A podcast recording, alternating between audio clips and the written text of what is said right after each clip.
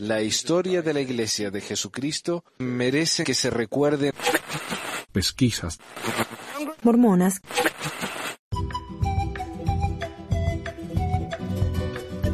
Bienvenidos a otro episodio de Pesquisas Mormonas. Les habla Manuel desde Ogden, Utah. Muchísimas gracias por escucharnos otra vez. Eh, han habido varias noticias en la iglesia en estas últimas semanas. No he tenido mucho tiempo y no tengo mucho tiempo de hablar de ellas porque los, los programas que estoy grabando son bastante largos, así que no me da el tiempo de, de dedicarle mucho tiempo a las noticias. Pero, presidente Monson, han habido varios reportes acá en Estados Unidos, en Utah, de que la salud de él no está muy bien. La sala de prensa de la iglesia solo ha dicho que está siendo afectado por los típicos problemas de su edad, pero que él es muy privado con respecto a su salud, así que no van a decir nada. El Elder Perry tiene 92 años, tiene cáncer de tiroides y estuvo en el hospital hace poco. ¿Quién más? Y el Elder Scott está en muy malas condiciones. Parece que tiene una úlcera del estómago y, y lo han tenido que operar también. Y dicen que está bien, pero no habló en la última conferencia, si se dieron cuenta. Así que las cosas no están bien. Y esta es la el quórum de 12 primera presidencia más viejo en la historia. Creo que el promedio era 80 y algo de años de edad. El más joven es Bernard con 62. Y de ahí para arriba. Así que estaban proponiendo, ¿no? Si se podía hacer algo como, como lo que hizo el Papa, jubilar a esta gente y permitirles que vivan por lo menos unos años sus últimos años en paz, tranquilos, porque realmente a mí me parece inhumano que los hagan trabajar tanto hasta su muerte, ¿no? Y como yo dije varias veces, la iglesia es un sistema, aquí no hay un jefe, la iglesia se maneja sola. Todos son, en parte, mayor o menor, son víctimas del sistema. Si el presidente Monson se quiere jubilar, no puede, porque el sistema no le permite. Él no es el dueño de la iglesia. En papel sí, pero ¿Qué pasa si él dice mañana me quiero jubilar? ¿Cuántos se le van a revelar? ¿Cuántos se le van a ir? Así que está complicada la situación para esta gente y yo me siento mal por ello, la verdad. Alguien dijo que eran unos viejos de decrépito y qué sé yo, y, eso a mí no me gusta. Porque ¿qué culpa tienen ellos de, de que son viejos? eso no es algo que no puede evitar, excepto que, qué sé yo, que se pegue un tiro o algo así, pero, o sea, sinceramente, no, no es algo que se puede evitar eso. Y el hecho de que él esté enfermo y viejo no, no es algo para burlarse, me parece a mí. Pero eh, esa es la situación. Y esa es la noticia principal de la que se ha hablado acá en Utah. Y no quería dejar pasar la oportunidad sin al menos mencionarlo. El tema del día. Hoy vamos a hablar de algo que yo he querido hablar hace mucho. Y yo quería hablar, eh, dedicar, qué sé yo, unos episodios a los mitos mormones, porque hay muchísimos mitos mormones. Hay mucho, mucho. Eh, y hay gente que la gente, cosas que la gente piensa que son historias reales y son mitos. Eh, pero este no, este, este yo creo que nadie eh, niega que sea un mito. Yo sé que hay algunos que creen. Tengo un amigo que él me dijo que viajaba mucho a Cedar City. Cedar City está como, uh, como cinco horas al norte. No, perdón, cinco horas al sur, como yendo a, a Las Vegas. Y está como en el medio de la nada. Entonces la gente de Cedar City, de, esas, de esa región, son un poco extraños y ellos tienen creencias rarísimas. Él me dijo que uno vino y le mostró que, que había encontrado unas planchas guardadas en una caja de piedra en la montaña. Otros piensan que Cedar City era el, sitio original del Edén. Eh, no sé, ideas muy raras tienen ahí, ¿no? Y gente que hasta hoy cree esas cosas. Pero por su, en su mayoría la gente de la iglesia tienen una idea más o menos normal y sana de lo que es el mundo. Pero quería hablar acerca de estos, de estos mitos y me compré un libro que se llama Latter Day Lore, algo así como folklore de los últimos días. Y encontré un artículo interesantísimo, ah, interesantísimo acerca de los tres nefitas. Y lo iba a traducir y buscando en el internet encontré que alguien ya lo había traducido. Eh, no está súper disponible, está en esa página scribd.com y la persona que lo tradujo se llama Max Ruiz. Y yo le quiero dar muchísimas gracias. Él ha traducido muchísimas cosas ahí en su, en, su página de script. Y no sé, yo no sé quién es, no hay forma de contactarlo por medio de script. Pero si alguien sabe quién es o si él me está escuchando, me encantaría contactarlo para que podamos trabajar juntos o por lo menos para darle un agradecimiento más formal y darle los créditos de manera más formal por, por el trabajo que ha hecho. Así que el artículo este se llama Autopistas, estacionamientos y puestos de helados, los tres nefitas en la sociedad contemporánea. Yo personalmente no tengo experiencias de gente que haya dicho que se encontró con los tres nefitas, porque en Sudamérica me parece que esta no es una leyenda tan famosa como acá en los Estados- Unidos. Pero yo tenía un, un amigo allá en Córdoba, se llama Daniel, y él tenía un par de historias rarísimas, que él decía que había encontrado en su misión una página del libro de Mormón, que no está en el libro de Mormón, y que la había traducido, eh, una de las páginas selladas, me imagino, dijo que también se había encontrado con uno de los tres nefitas, ese tipo de cosas, pero no es tan común como acá. Y el artículo este salió en, en la revista, en el diario, Journal, el diario académico Dialogue en 1978, escrito por un historiador llamado Wilson Wilson, que es en realidad profesor de inglés y escandinavo en el departamento de inglés de BYU. Ok. Y dice, en la edición de 1892 y 1893 de Folklorist, una publicación de la antigua Sociedad de Folklore de Chicago, el reverendo David Utter de Salt Lake City publicó una pieza corta titulada Superstición mormona. Relataba las creencias mormonas sobre los indios, resumiendo brevemente el contenido del libro de Mormón y contaba enseguida cómo, de acuerdo a este libro, tres de los discípulos de Cristo del Nuevo Mundo, llamados nefitas, se les había permitido permanecer sobre la tierra hasta que el Salvador regresara de nuevo. Muchos de los santos que viven actualmente, escribía el reverendo Uther, cuenta que en diferentes ocasiones han visto uno o más de estos tres nefitas, inmortales. Una hija de Brigham Young, ahora una buena unitaria, me ha contado que su padre le dijo con gran placer y solemne de una entrevista que tuvo con uno de estos rest- restantes apóstoles en Liverpool, cuando estaba ahí en una misión. Se encontró con el apóstol en la puerta de la capilla, un hombre viejo con larga barba gris se dio a conocer y dijo muchas palabras alentadoras y útiles. Hasta donde yo sé, esta fue la primera referencia en una publicación académica, de lo que ha llegado a ser uno de los ciclos narrativos sobrenaturales mejor conocidos en los Estados Unidos, la leyenda de los tres nefitas. Y por más de tres décadas permaneció con la única, permaneció como la única referencia, entonces, en 1938, en un artículo corto titulado Los tres nefitas en la tradición popular, el folclorista Wayland Hand presentó una vez más la leyenda nefita a la comunidad académica, contando historias de un misterioso desconocido que al parecer había preparado el camino para los misioneros mormones en un pueblo del sur. Eh, Debe ser Cedar City. Hand no continuó su, en su estudio de la tradición nefita, pero otros tres folcloristas, Austin y Alpha Five y Hector Lee, se interesaron también en la leyenda y habían comenzado a recolec- recolectar historias con entusiasmo. En 1940 y 1942, Austin Five publicó Los tres nefitas en la tradición popular, una colección innovadora de 52 textos y leyendas populares de los mormones, que contenían un resumen de las principales características de las historias. Al describir a los tres nefitas, Five dio un resumen de la leyenda que ha servido hasta el presente. En las localidades de Utah, Idaho y otros estados donde la fe mormona es predominante, a menudo se oyen relatos de la aparición y desaparición milagrosa de amables ancianos de barba blanca que traen mensajes de la mayor importancia espiritual. Dan bendiciones a cambio de hospitalidad, llevan personas extraviadas a la seguridad y realizan algunos otros hechos milagrosos.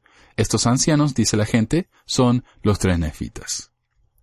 En 1947, edificando sobre la obra de Five y basando su estudio sobre un ampliado cuerpo de 150 leyendas y sus variantes, Héctor Lee escribió una disertación sobre los tres nefitas. En 1949 publicó la obra como Los tres nefitas, la sustancia e importancia de la leyenda en el folclore.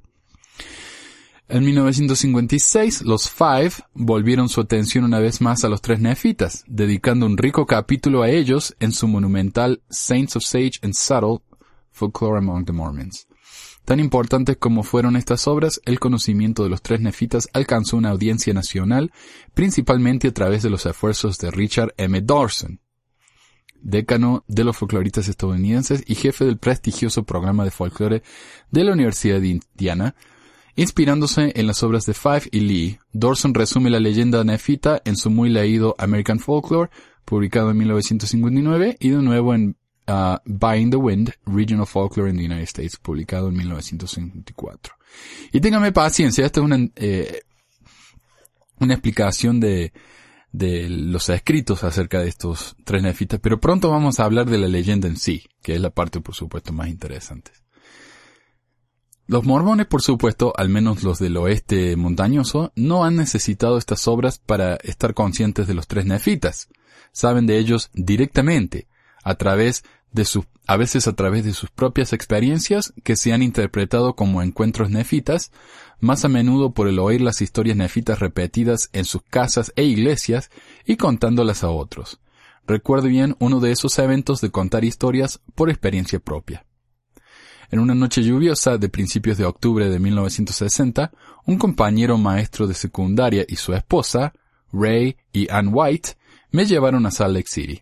A medida que esquivábamos a través del tráfico de la tarde-noche, escuchaba fascinado cuando Ann me contaba que en estos mismos caminos, en los últimos meses, un viejo autoestopista, ah, que estaba haciendo dedo, había hecho señas para viajar con los automovilistas mormones les había advertido que almacenaran alimentos para un desastre inminente y, que después había desaparecido milagrosamente de los asientos traseros de los coches.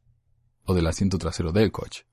Se pensaba que el autoestopista fuera uno de los tres nefitas. Creí la historia, en parte debido al ambiente en el coche esa noche pero principalmente porque había crecido con las historias de, visitas, de las visitas néfitas y encontraba este relato compatible con mi experiencia pasada. Dos años después, ahora estudiante graduado de la Universidad de Indiana, interesado principalmente en el folclore y la literatura finlandesa, conocí a Richard Dawson, quien estaba encantado de tener a un mormón real en su programa, y quien me introdujo al estudio académico de mi propia tradición.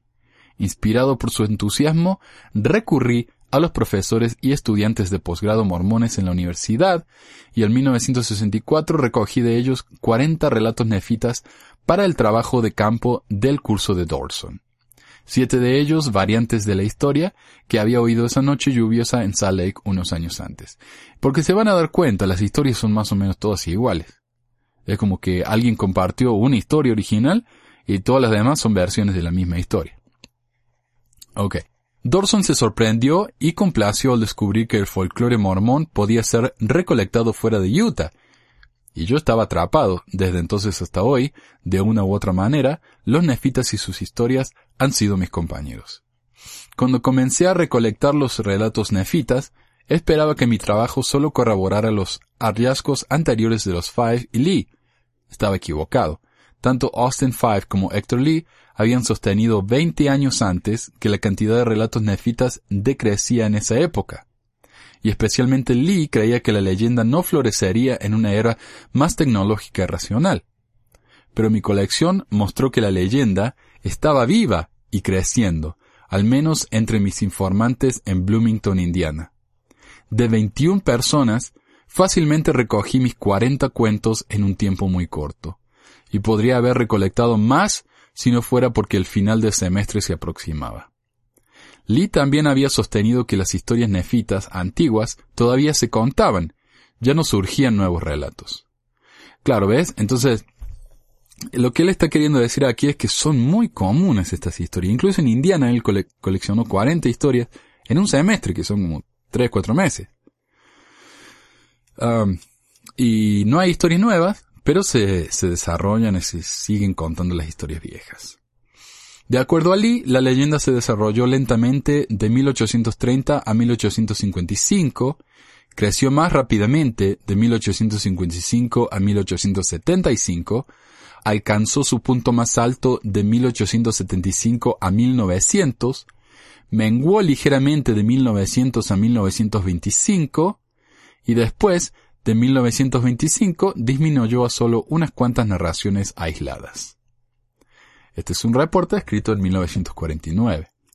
Las historias, y, yo, miren, yo estoy acá en los Estados Unidos, en Utah, hace, eh, desde el 2011, desde el 2001, o sea, es unos 14 años, y de esos 14 años fue a la iglesia unos 12, y yo nunca escuché una historia de los nefitas de primera, o sea, de, alguien que haya visto o que haya, que me haya simplemente contado una historia del nefita. Nunca escuché. O sea que ya, sí, ya son, ya son en, en, ya están decayendo la cantidad de historias, me parece. Por supuesto, nunca me habló, nadie me habló mucho acá de, los de los gringos, pero bueno, esa es la idea, ¿no? Que ya no son tan comunes como eran en los 1800 y al principio del 1900. Las historias que había colectado eran, según Lee, sobrevivientes culturales del pasado pionero y por tanto útiles principalmente como medios para comprender los conceptos, actitudes e impulsos pioneros. Desde luego que sí recojo algunos relatos pioneros, el siguiente es un buen ejemplo. Esta historia es parte de las tradiciones familiares como parte de la familia de mi madre. Su origen se remonta, según creo, a la década de 1870, cuando los abuelos de mi madre vivían en la zona central de Utah, más exactamente en la zona de Manti. Ah, esa es la zona que me decía mi amigo, Manti, claro. Eh, también, está en medio de la nada. Hay, hay un templo que supuestamente eh, fue dedicado por, por Moroni. Está ahí adentro, tiene una pintura muy grande de Moroni eh, arrodillado dedicando un, una, tierra para un futuro templo y dice, esta es la tierra esa. Así que ahí está. Moroni estuvo en Manti. Mi bisabuelo tenía un aserradero en la zona y a menudo subía a las montañas para cortar árboles. Y mi bisabuela se quedaría en casa con los muchos niños. Bueno, una vez que mi bisabuelo estaba fuera y la bisabuela estaba cuidando en casa a los niños, y sucedió que en la época que el templo de Manti iba a ser dedicado, y mi bisabuela tenía muchos deseos de ir. Uh, la gramática de esto es terrible. Pero, eh, claro, eh, es una, ¿cómo se dice? Una, un cuento pasado oralmente, así que sí, un desastre. Y mi bisabuela tenía muchos deseos de ir, pero no podía encontrar a nadie que cuidara a los niños porque todos en el área iban a la dedicación del templo de Manti. En la mañana de la dedicación todavía estaba segura que no podría ir. Se encontró con un anciano en la puerta principal y él le dijo, hermana Swenson, veo que le gustaría ir a la dedicación del templo. Solo voy de paso, permítame cuidar a sus chicos y estarán bien mientras usted se va. No se preocupe. Mi bisabuela no conocía al hombre, nunca antes le había visto, pero de alguna manera sintió que era un anciano amable y accedió. ¡Qué peligro! eh, claro, yo creo que es el verdadero milagro de la historia.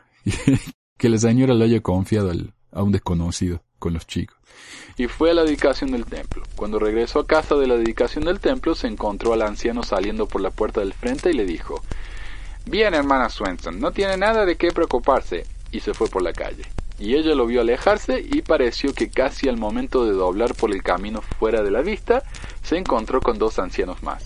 Y se siente en la tradición de la familia que estos eran los tres nefitas y uno de ellos se había detenido para ayudar a mi bisabuela con los niños para que pudiera ir a la dedicación del templo. ¿Sabe que yo fui a, yo creo que ya lo conté antes, pero fui con, con mi amigo que me cuenta todas estas historias, Aram. Él tiene amigos muy extraños, fundamentalistas, polígamos, buscadores de tesoros, y él me llevó a una, a un powwow, una eh, reunión de cazadores de tesoro allá en la montaña, no sé, la verdad dónde era, pero por acá cerca. Y uno contó que, que cuando hay dedicaciones del templo, la gente ve más al pie grande en esa zona. Porque obviamente el pie grande para los mormones es Caín. Ahora, yo no sé por qué Caín quiere ver la dedicación del templo, pero si hay una dedicación del templo, seguro que el pie grande va a aparecer. Así que ahí está. Eso contó él. Y todos decían, wow, qué increíble. Ok. Pero también he recogido historias muy alejadas de un entorno rural pionero. Considere el siguiente relato. He oído esto de la persona que dijo que le había ocurrido. lo que podría darle un poco más de importancia. La historia fue relatada por el dueño del puesto de A&W Root Beer en la esquina de, creo que la calle State y la entrada al campus de la Universidad Brigham Young en Provo, Utah. Dijo que trabajaba en su puesto una tarde en el verano, cuando un anciano llegó caminando y le preguntó si le podía dar algo de comer. El hombre parecía bastante pobre, por lo que el dueño le dio un helado, y tal vez algo con él, no me acuerdo. Después de terminar esto, el anciano le dijo al dueño. Dijo algo así. Siempre tendrás todo lo que necesites si eres generoso con lo que tienes y vives con rectitud. El dueño del puesto de root beer se volvió a, a comentar con uno de sus empleados en la tienda y cuando miró de nuevo el hombre había desaparecido. Y dijo que salió de inmediato para buscarle, diciendo que no podía desaparecer en tan poco tiempo, solo fueron unos segundos, y miró en todas direcciones, hacia un lado y otro de la calle, y no pudo encontrarle. Y entonces al relatar esta historia, decía que no era posible que se hubiera perdido de vista en tan poco tiempo, en el espacio abierto, al aire libre. Y así veía esto como sin duda la visita de un ser algo sobrenatural, por decirlo lo menos. Y esto parecía lo más destacado de la charla de este tipo en que llegó a la reunión general del sacerdocio y relacionó esta historia y también a continuación señaló cómo había estado cerrando su puesto los domingos durante mucho tiempo y que no parecía afectar sus ingresos. Así que esto parecía ser el cumplimiento de la promesa hecha que si era generoso y vivía con rectitud, no estaría necesitado. Según Héctor Lee, solo cinco de las historias que había recogido ocurrieron después de 1925 pero de las 27 historias individuales que recogí en Bloomington, las otras 13 eran variaciones de relatos de uno o más de estos, ocho de ellos, como la historia de IW, relataban eventos que habían ocurrido en el pasado reciente. Este era un descubrimiento importante, si lo que era cierto de estos mormones de Bloomington resultara cierto de los mormones en general, las historias nefitas podrían servir no solo como una ventana al pasado pionero, sino también como un medio de entender a los mormones contemporáneos, llegando a un acuerdo con las circunstancias de la vida moderna. Cuando llegué a la Universidad Brigham Young y desarrollé un curso de folclore en 1969, empecé a probar esta hipótesis, como parte del trabajo de su curso, los estudiantes en mis clases siempre debían enviar el folclore que, que hubieran recogido por sí mismo a los archivos de folclore de BYU. Aun cuando nunca he pedido a los estudiantes que recopilen historias nefitas, muchos lo han hecho. Como resultado, una corriente constante de narraciones nefitas han entrado cada año al archivo, produciendo en el último conteo un rico acopio de unos 850 textos, evidencia amplia, pensaría, que la leyenda todavía está allí. Fechar los eventos que estas historias relatan no es una tarea fácil, porque el vino nuevo a menudo se pone en odres viejos. Es decir, mientras que la estructura de una historia en particular sigue siendo la misma, el ajuste cambia a menudo de pionero a los tiempos modernos. Por ejemplo, una narrativa pionera muy popular es la siguiente. Había un misionero miles de kilómetros lejos de su hogar. Moría de hambre. No tenía nada para comer, así que se hincó a orar. Cuando terminó, un hombre vino hacia él con una pieza de pan cubierta con una toalla. Comió el pan y guardó la toalla. Meses después, cuando regresó a casa, trajo la toalla a su esposa. Cuando la vio, ella le preguntó dónde había encontrado su toalla. Entonces él le relató la historia. Ella le contó que el mismo día que él desfallecía de hambre, un hombre llegó a su puerta y le pidió algo de pan. El único pan que ella tenía era una pieza que estaba horneando, y como estaba fresco, lo cubrió con esa toalla. Pensaba que el hombre que le pidió el pan era uno de los tres nefitas.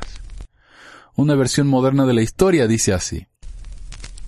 Un desconocido llamó a la casa de la señora de John Harris, de Roosevelt, Utah, y pidió un sándwich de carne. El esposo de la señora Harris estaba estacionado en Corea para el ejército de los Estados Unidos.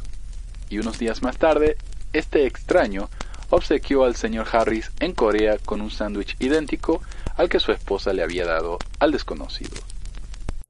Es posible, por supuesto, que estas dos historias son de origen independiente, pero es mucho más probable que la última sea una adaptación moderna de la primera.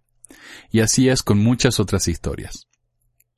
Un carro tirado por caballos vuelca e inmoviliza a un hombre bajo una carga de madera. Un extraño aparece de la nada, rescata al conductor y luego desaparece. En una versión moderna de la historia, el carro simplemente se convierte en un camión. A pesar de la dificultad para fechar las historias, la comparación contextual cuidadosa mostrará que por lo menos la mitad de los relatos nefitas en nuestra colección describen eventos que ocurrieron después de 1925, y una cantidad considerable de ellos después de 1960. Más importante, más de la mitad de los eventos descritos en las historias, sus, sus narradores creen que ocurrieron en los tiempos modernos.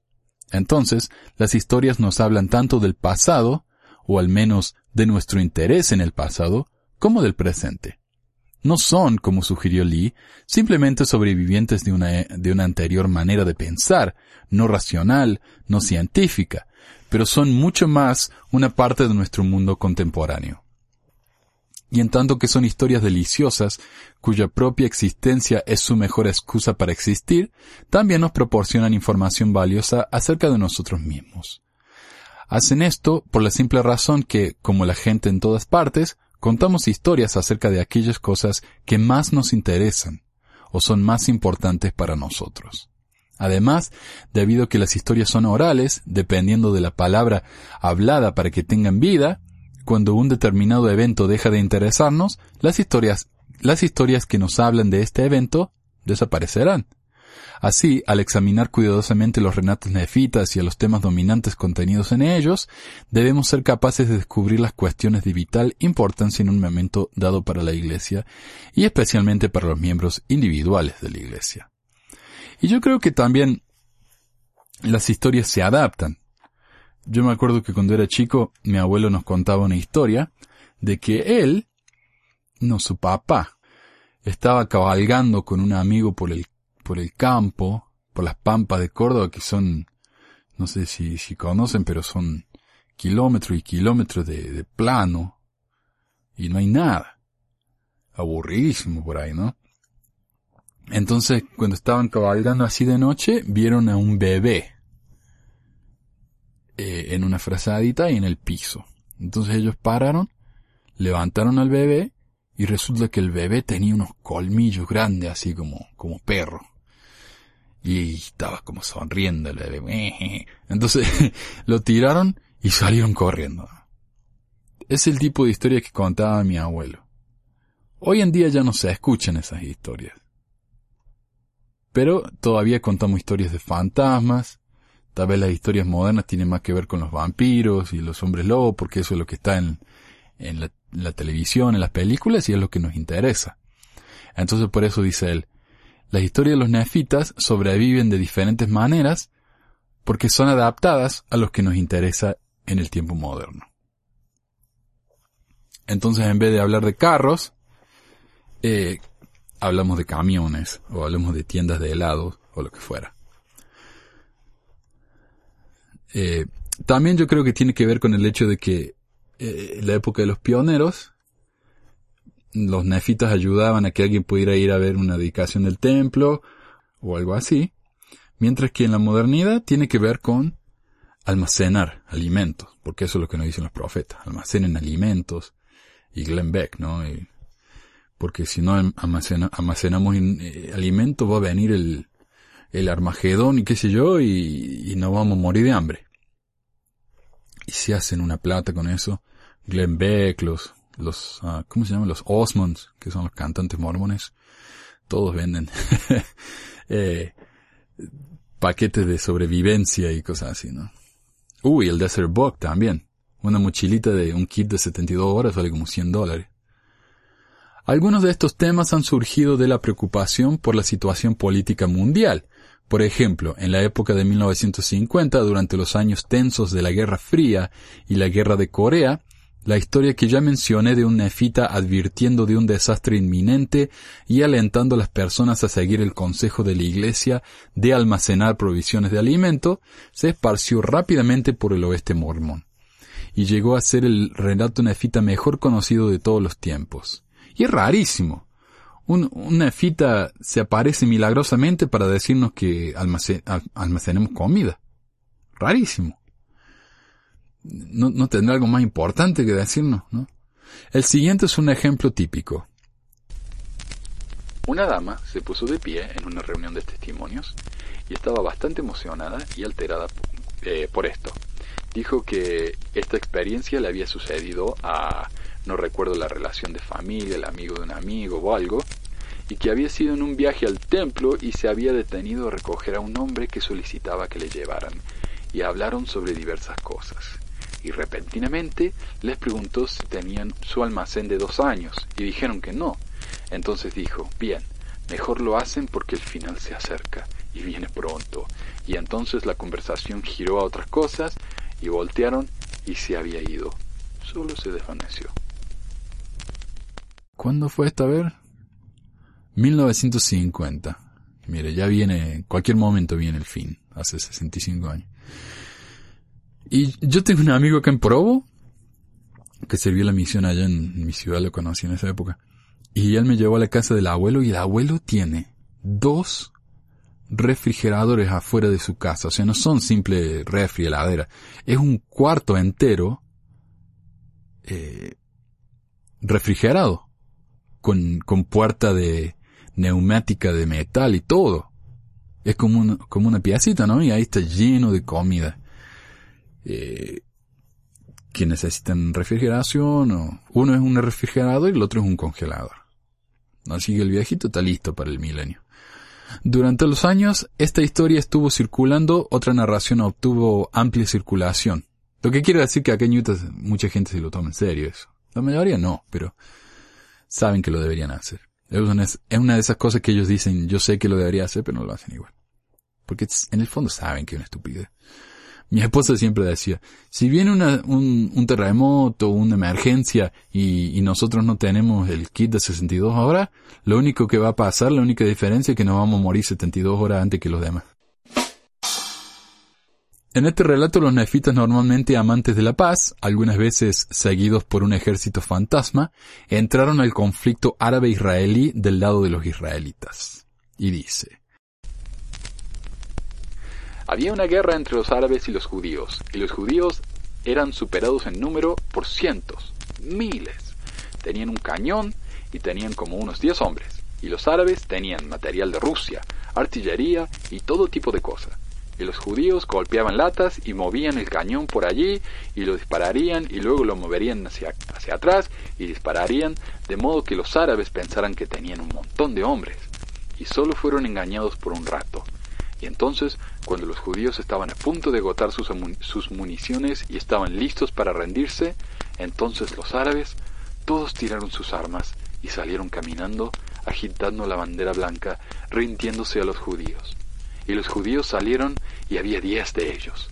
Y los árabes dijeron, ¿Dónde está el resto de sus hombres? Y los judíos dijeron, ¿qué quieren decir con el resto de nuestros hombres? Esta es la compañía entera. Y el árabe, que era el vocero del grupo, dijo, ¿Dónde están esos miles de tropas que estaban al otro lado de la colina con el hombre de blanco que los dirigía? Ese hombre estaba vestido de blanco y guiaba a todos estos miles de hombres y tenía una larga barba. En algunos relatos, tres hombres de vestiduras blancas y fluidas barbas blancas aparecen a los hombres árabes y les advierte que se rindan o enfrenten la aniquilación. La historia que originalmente entró a la tradición mormona por medio de la prensa religiosa ha sido aplicada a la mayoría de los principales conflictos árabe-israelí. 1948, 1956, 1967 y 1973. No se han recogido muchos en años recientes, pero al considerar las actuales tensiones geopolíticas, pueden reaparecer, asegurando a los mormones que el Señor todavía está a cargo de los eventos en el Medio Oriente. Si eso es cierto, se tiene que poner las pilas porque es un desastre. La mayoría de los relatos nefitas son bastante menos dramáticos que estos y no se relacionan a eventos nacionales o internacionales, sino a los problemas personales de mormones individuales. Estas historias pueden agruparse en tres amplias categorías. La primera de estas tiene que ver con la genealogía y la obra del templo. Ya que la salvación depende de familiares que asistan al templo para sellarse ellos mismos unos a otros y enseguida a sus ancestros fallecidos, cuyos nombres han descubierto a través de la investigación genealógica, es comprensible que en el canon nefita esté repleto de relatos de los ancianos que aparecen a miembros de la iglesia y los alimentan y los alientan a cumplir con su deber. En las historias de genealogía, los nefitas, como en la narración siguiente, usualmente se aparecen a una persona fiel, persona que ha trabajado muy duro descubriendo líneas ancestrales, pero que ha llegado a una barrera aparentemente infranqueable. La abuela de mi novia tenía considerable dificultad para encontrar algunos nombres en cierta línea genealógica. Había hecho investigación y no encontrado información. Había orado sobre el problema. Estaba en su cocina una noche y su esposo estaba en la sala leyendo el periódico. Estaban solos en la casa. Repentinamente, escucharon la máquina de escribir sonando en el otro cuarto. Al principio, ambos pensaron que el otro estaba escribiendo, pero entonces recordaron dónde estaba situado el otro en la casa. Encontraron el cuarto donde estaba la máquina de escribir, con la hoja genealógica sin terminar en ella. Encontraron que los tan buscados nombres estaban escritos en los espacios correctos. Creen firmemente que fue un acto de los tres nefitas.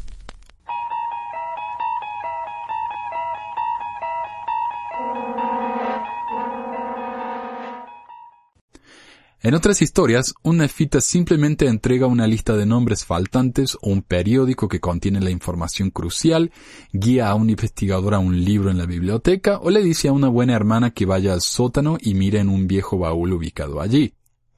En estas historias, como en la mayoría de los relatos nefitas, el nefita entrega su mensaje y enseguida, de forma milagrosa, ¡puf! desaparece, añadiendo así credibilidad al mensaje.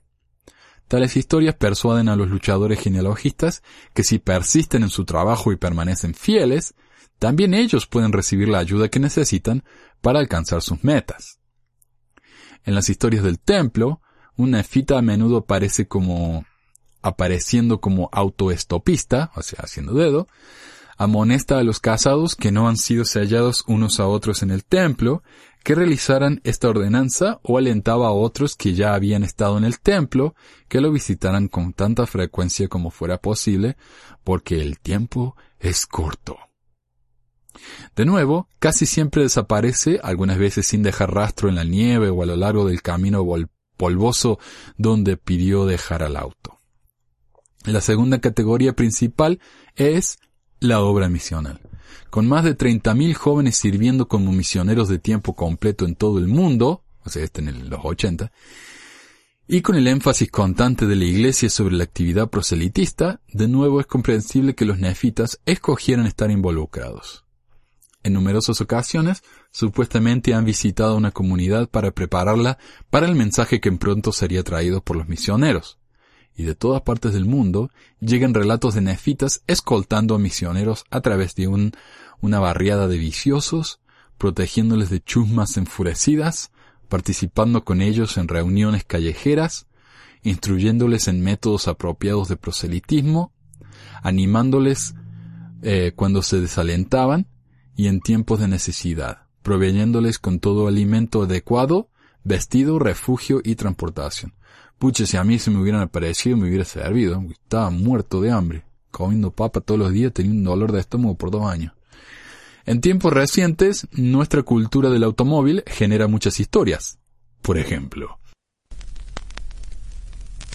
Dos misioneros en la misión canadiense un día manejaban a casa de regreso de una charla y había una tormenta bastante mala en marcha.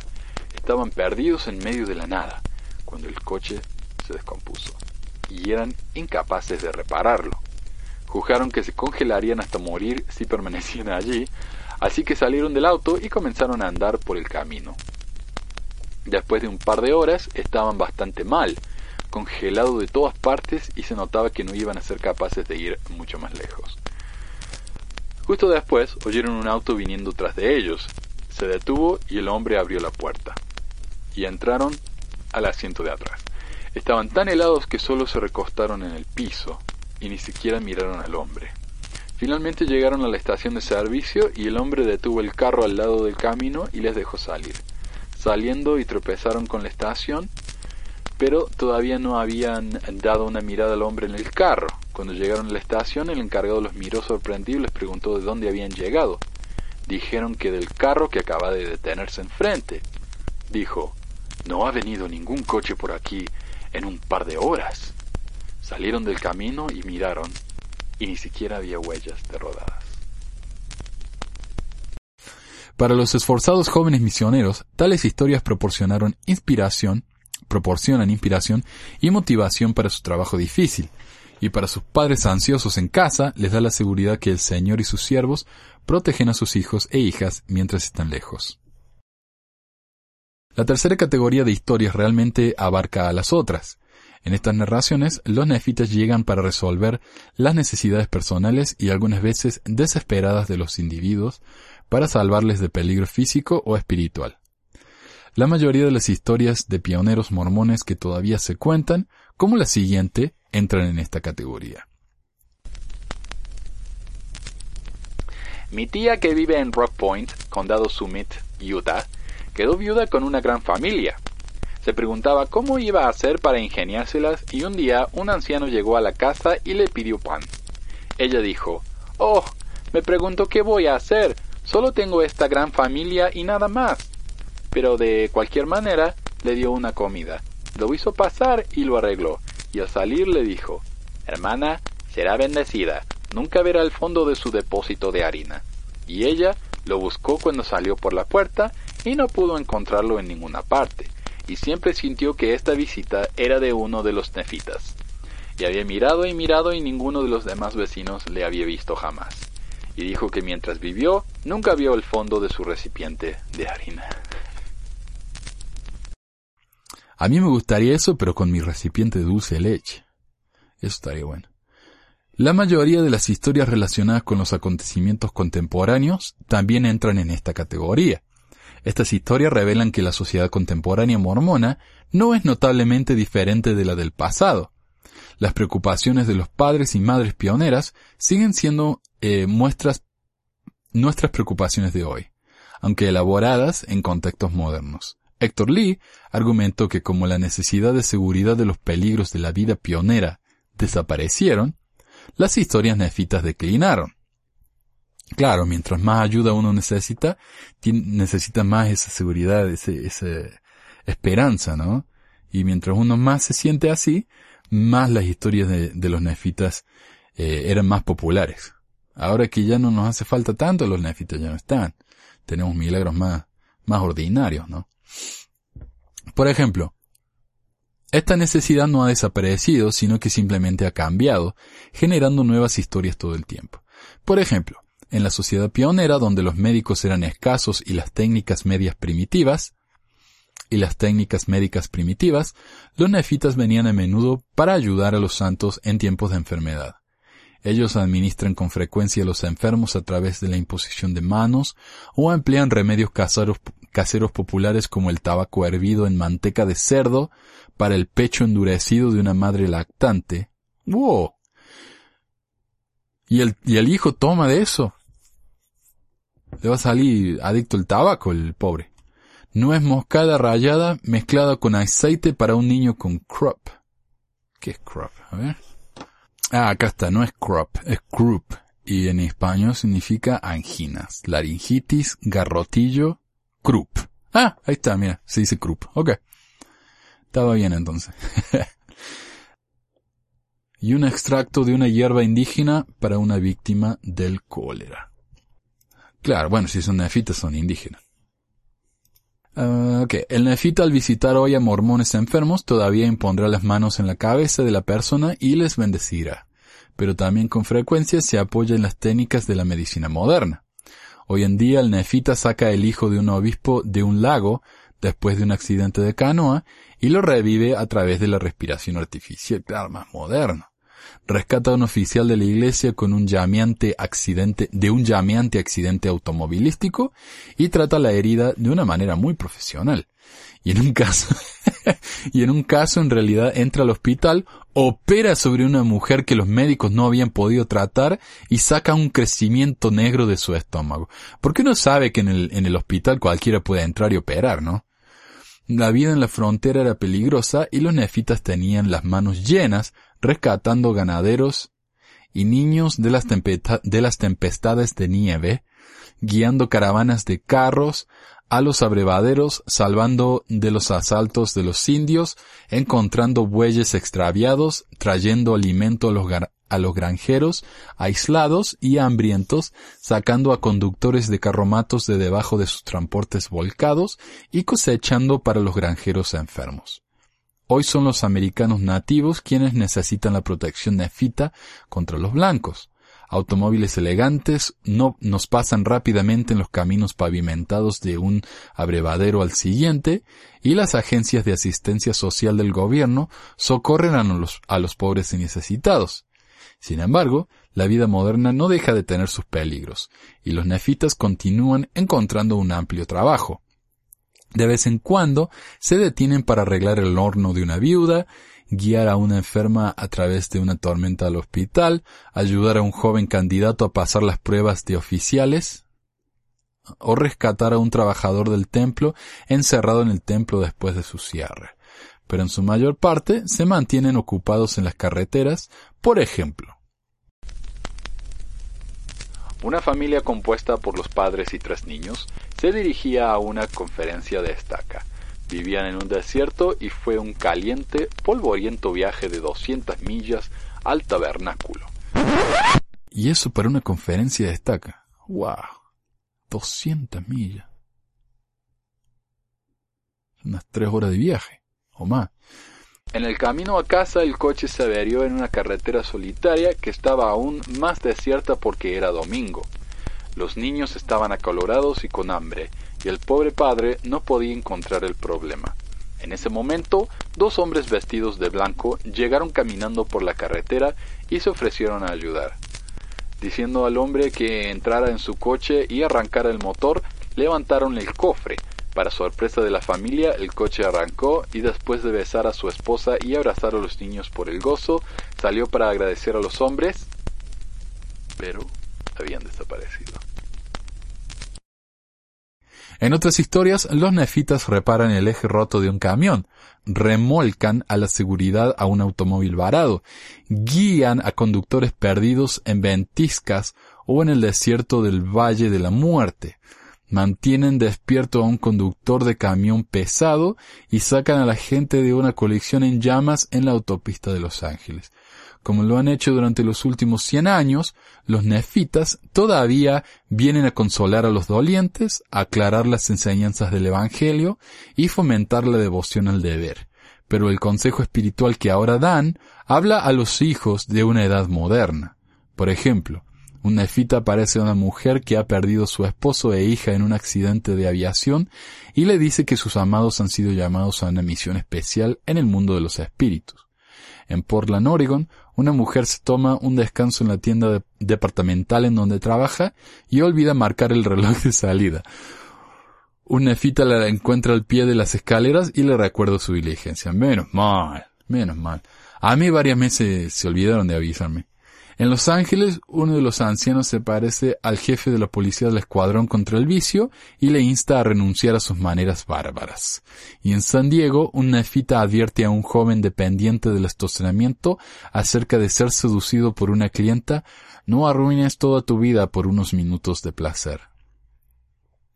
Y, y sí, también me imagino que eh, instalará programas de antibloqueo de pornografía en las computadoras y cosas así, ¿no? En las nuevas historias, además, la escena cambia del campo a la ciudad, pero muchos de los antiguos problemas y preocupaciones continúan. Simplemente han cambiado de forma o de, de lugar, como ya dijo. No son elaboradas en villas y casas pioneras por un sinuoso y placentero camino en el campo, sino en viviendas urbanas, en estacionamiento y puestos de helados, con la autopista sonando ruidosamente al fondo. ¿Qué nos cuentan las historias nefitas de los problemas centrales de la Iglesia? No hay nada demasiado sorprendente. Nos muestran que las principales preocupaciones de la Iglesia son también las principales preocupaciones de los miembros individuales de la Iglesia.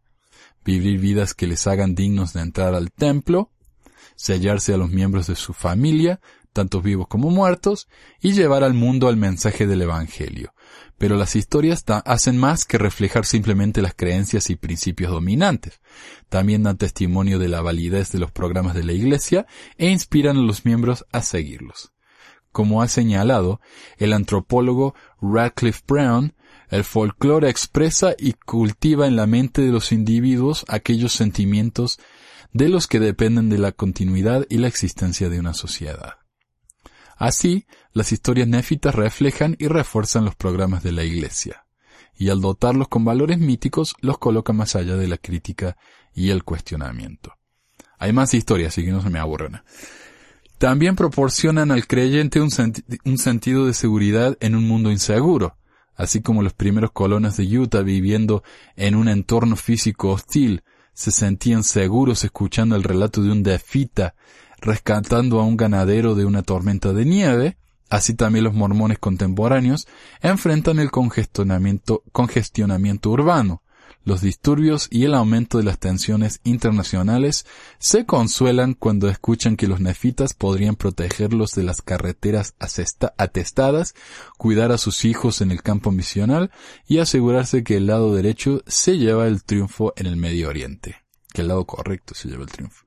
Ok, quizás lo más importante, las historias dan evidencia de un Dios personal, amoroso y compasivo, que envía a sus siervos a socorrer al cansado, proteger al indefenso y alentar al descarriado para que enmiende sus caminos.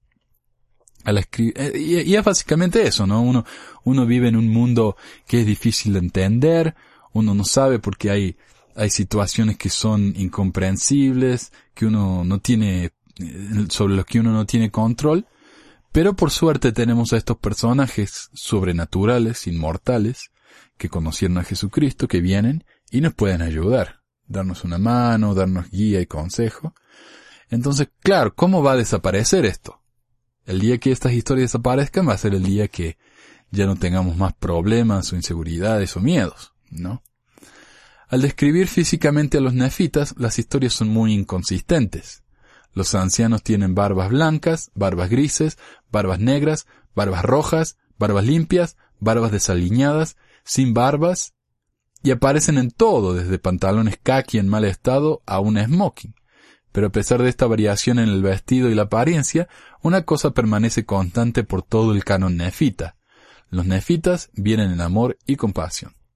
Las siguientes declaraciones de una variedad de historias diferentes capturan parte los sentimientos de los narradores hacia el visitante nefita. Trajo un sentimiento muy sereno, apacible y sosegado. Parecía traer un buen sentimiento. Un sentimiento extraño vino sobre la mujer al examinar al visitante.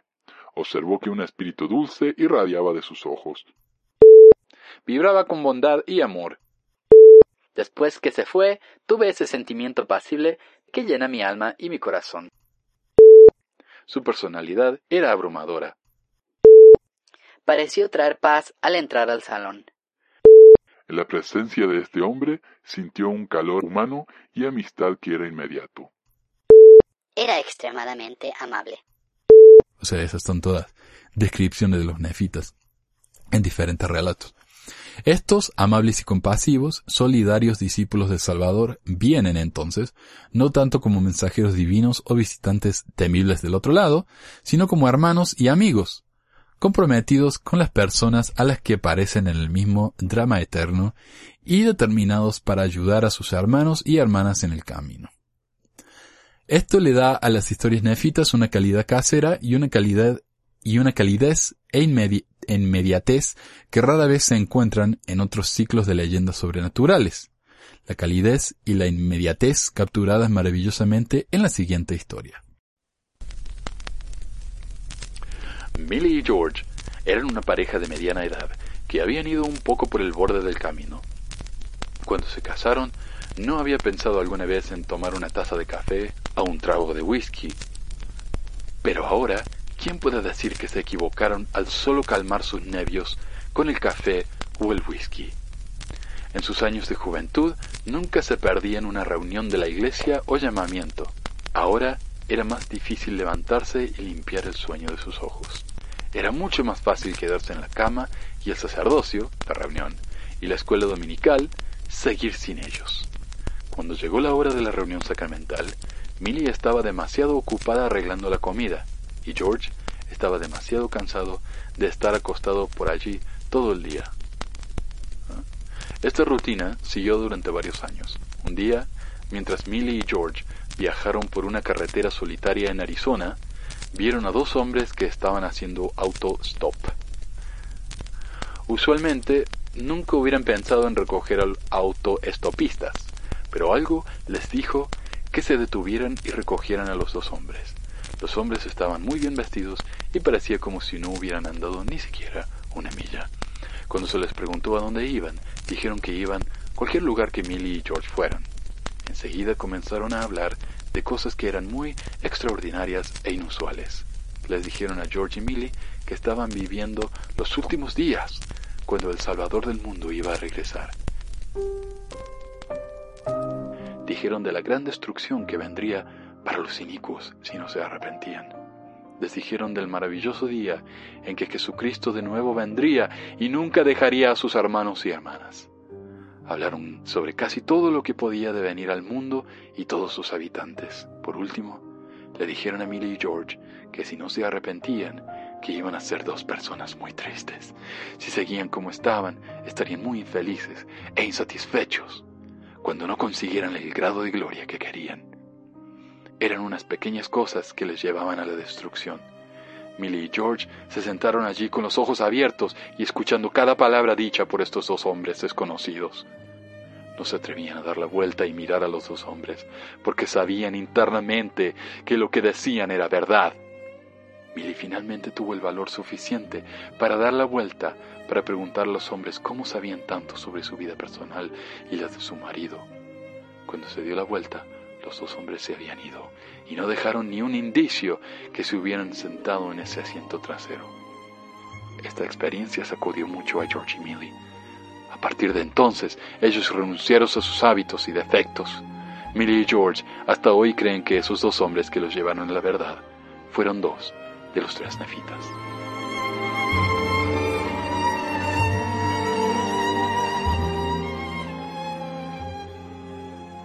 ¿Qué depara el futuro para la leyenda nefita? Continuarán contándose las, viejas historias y todavía oiremos acerca de estas nuevas. O en nuestra época supuestamente más sofisticada, las historias terminarán por desaparecer. Para contestar estas preguntas, todavía debemos hacer otras. Los mormones seguirán aferrándose a las visiones de José Smith, seguirán creyendo que Dios dirige personalmente a la iglesia, recompensando a los fieles y castigando a los pecadores. Seguirán los miembros de la Iglesia buscando evidencias de la participación de Dios en sus asuntos cotidianos y seguirán contando a otros sobre su participación. En tanto que las respuestas a estas preguntas sigan siendo afirmativas, las historias nefitas probablemente seguirán. O, si desaparecen, serán, serán reemplazadas por historias similares que cumplan con necesidades similares en las vidas de aquellos que las cuentan y las creen. Lo que debemos recordar es que los relatos nefitas realmente son solo una parte pequeña de un cuerpo mucho mayor del saber sobrenatural mormón que no muestra, que no muestra signos de declinar, un conocimiento popular generado por las creencias en un Dios personal que interviene activamente en la vida de las personas. Lo que uno escucha más que nada hoy, especialmente en la conferencia o discursos, es la historia de tenía que pagar el diezmo, no tenía suficiente dinero para pagar los impuestos, pero decidí pagar el diezmo porque es más importante, pagué el diezmo y de repente tuve una bendición en la que alguien, no sé, mi tía se murió y me dejó justo el dinero que necesitaba para pagar los impuestos. Ese tipo de cosas, y lo escuchamos todo el tiempo eso. Y esos son los nuevos milagros, esos son las nuevas historias de los tres nefitas. Y en esta tradición habla de los mismos temas centrales reflejados en los relatos nefitas la obra genealógica, la obra del templo, la obra misional, la dignidad personal y la ayuda divina en la solución de problemas personales. De hecho, las historias nefitas son tan similares en el tema central con el resto de la tradición mormona que las historias a menudo se deslizan con facilidad de un género a otro. Por ejemplo, en una de las historias no nefitas más populares de los tiempos recientes, una joven madre, asistiendo al templo para realizar ordenanzas vicarias por los muertos, repentinamente sintió que algo estaba mal en casa, pero le fue prometido por un oficial del templo que si terminaba la sesión todo estaría bien. Después que la sesión terminó, ella corrió a su casa y por supuesto había camiones de bomberos y coches de policía alrededor de su casa. Cuando corría a su casa, una vecina la detuvo y le explicó que su hija había caído en una zanja y no podía ser encontrada. Cuando la mujer llegó a la casa, allí estaba su hija empapada y llorando. Su madre la agarró y la abrazó. Después la niña dio a su madre una nota explicando que la señora que la había sacado de la zanja se la había dado. Allí en la nota estaba el nombre de la dama, fallecida, por quien esta mujer había pasado por el templo ese día. ¡Oh!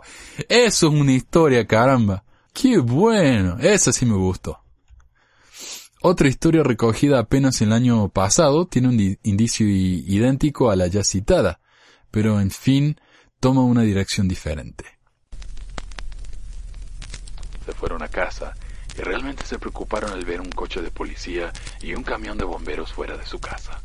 Corrieron a la casa y preguntaron a la niñera qué estaba mal, y ella dijo que su niñita había desaparecido, y pensaron que podría haber caído en la zanja de irrigación porque encontraron su pelota en el hoyo.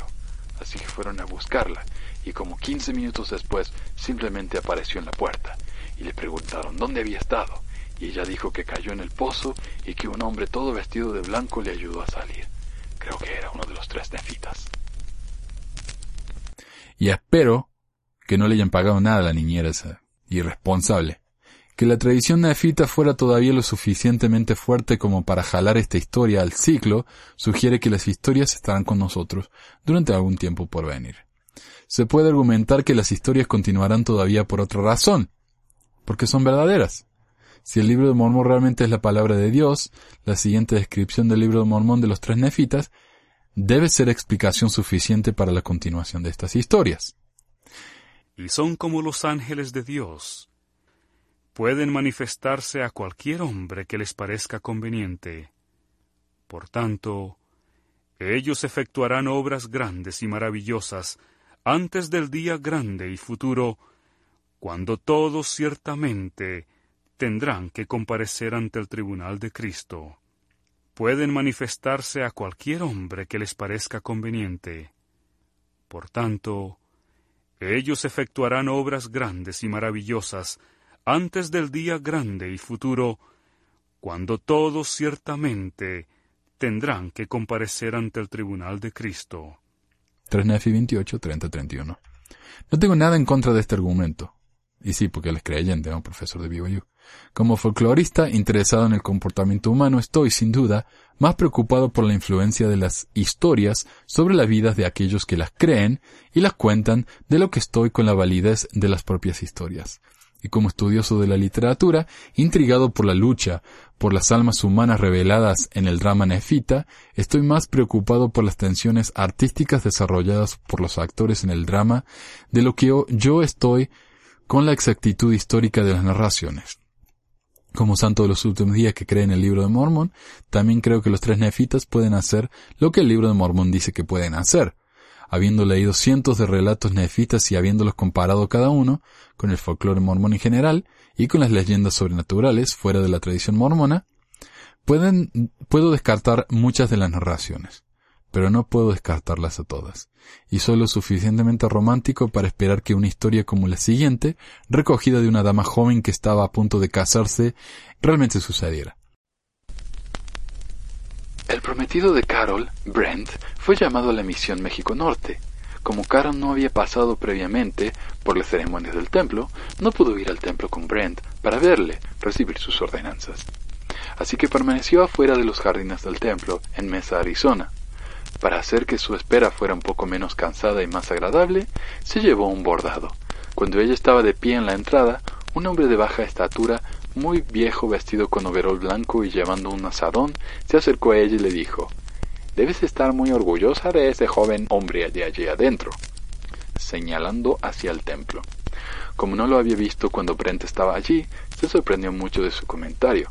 Dijo que era el jardinero de los terrenos del templo y le preguntó si le gustaría caminar junto con él, ya que tenía alrededor de tres horas de espera. Dijo que sí, principalmente por curiosidad, supuso. Pero a medida que el tiempo pasaba, le mostró todas las flores en los jardines y le explicó la vida de unas y las leyendas detrás de otras.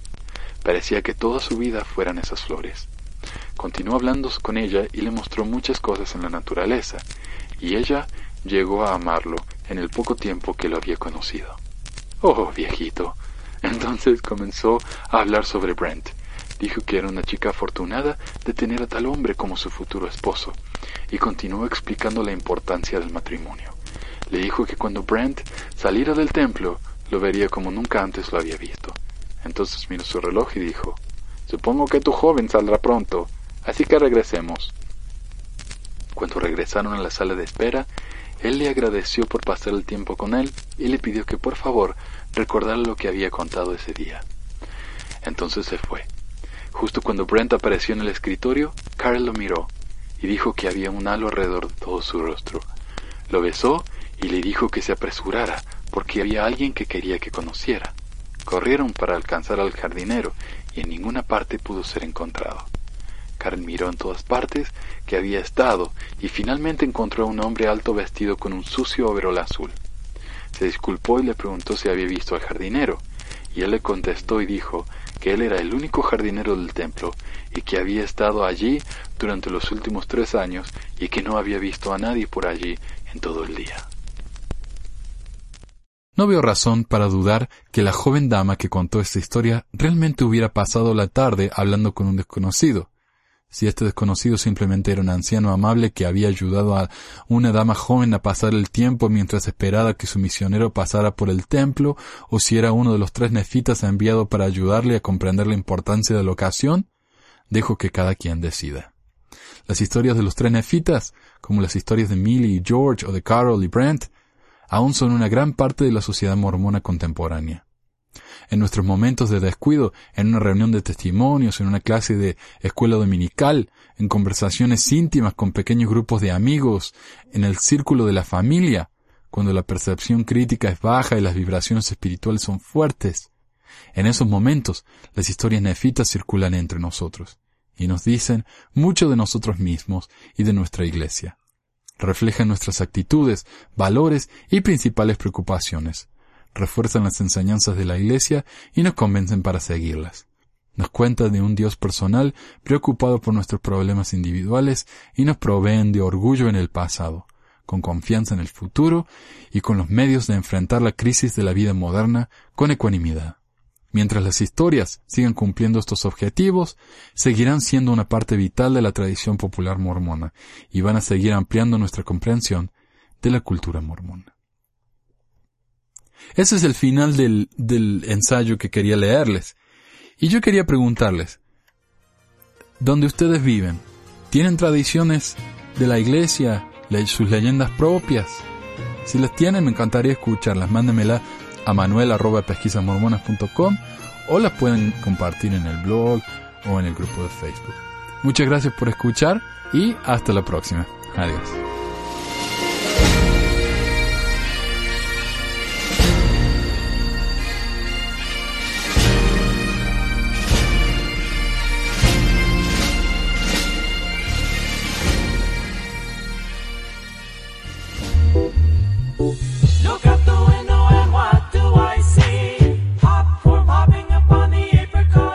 Eso es todo por hoy. Muchas gracias por escuchar Pesquisas Mormonas. Si les gustaría ayudar al programa, hay muchas maneras de hacerlo.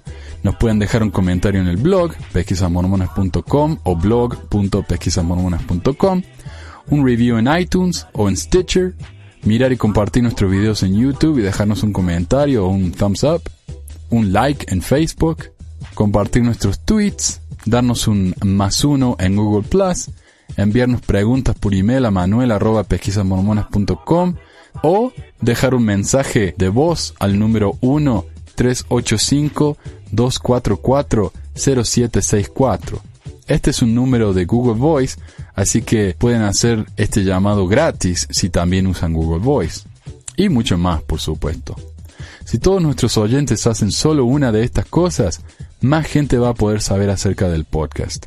Mientras más gente nos ayude, más frecuentemente vamos a poder producir estos programas.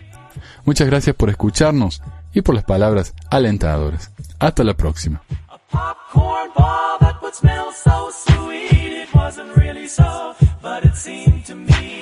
popcorn popping up on the apricot tree.